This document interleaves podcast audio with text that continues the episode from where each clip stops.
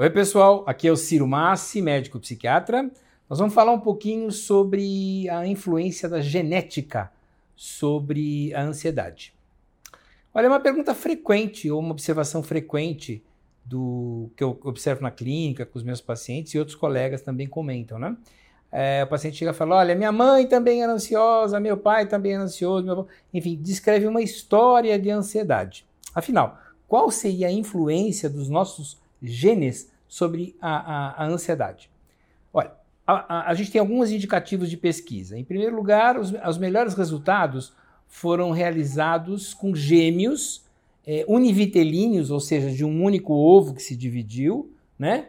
mas que foram separados na, na sua infância. Né? Foi cada, cada bebezinho foi criado numa, numa casa diferente. Quando se observa a, a, o que aconteceu no, com o passar do tempo é que essas crianças a, apresentavam uma tendência grande de ter ansiedade. Então a gente sabe que existe uma influência genética sobre a ansiedade, mas não tem certeza ao certo qual seria essa influência. O que a gente tem certeza também é que não existe um único gene, quer dizer, olha, então esse gene alterado aqui gera pessoas ansiosas, tem uma tendência maior a ter ansiedade. Até o momento as pesquisas é, não, não conseguiram esclarecer bem isso.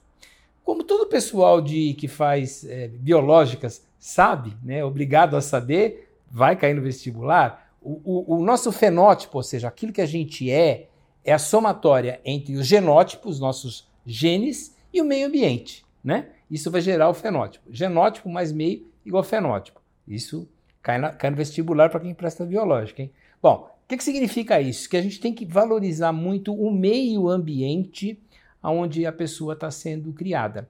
Então, assim, é, é uma pergunta que eu faço frequentemente para os meus pacientes, qualquer pessoa pode se perguntar isso, é o seguinte: olha, na, na, na sua criação, a, a, as pessoas eram muito ansiosas, você era assim punido se era muito tranquilo, muito relaxado, e era é, é, é, elogiado, era reforçado se demonstrasse um comportamento ansioso, isso favorece um aprendizado de uma postura ansiosa diante da vida. Além disso, tem uma influência forte do que a gente chama de epigenética, acima da genética. Então, para que um gene se manifeste, é, ele precisa de algumas substâncias, algumas enzimas que ativam ou inativam.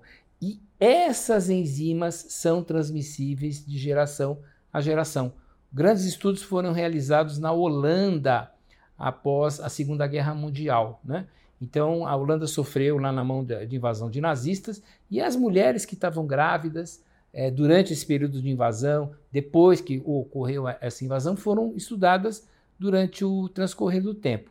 E o que se percebeu é que é, é, não apenas filhos, mas chegava até netos dessas mulheres apresentavam um receptor do cérebro ao cortisol mais sensível. Em outras palavras, essas pessoas já nasciam com maior sensibilidade bioquímica a apresentar um comportamento ansioso. Isso independentemente de conflito, independentemente de padrão de, penso, de pensamento, independente de, de, da sua criação, nada. Eles já nasciam com uma predisposição biológica a reagir de uma maneira mais ansiosa diante dos acontecimentos da vida.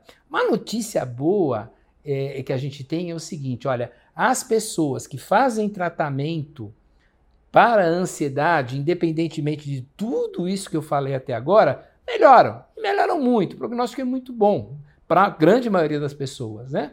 Então, independentemente de ter uma, uma, um comprometimento da genética, da epigenética, do meio ambiente familiar, a gente sabe que o cérebro possui uma capacidade de plasticidade, uma capacidade de mudança tal que ninguém é condenado a sentir ansiedade de maneira incapacitante o resto da vida, bastando procurar o mais precocemente que conseguir um tratamento bastante é, bem eficaz, um tratamento que realmente funcione para as necessidades daquela pessoa. É isso aí, pessoal. Até a próxima.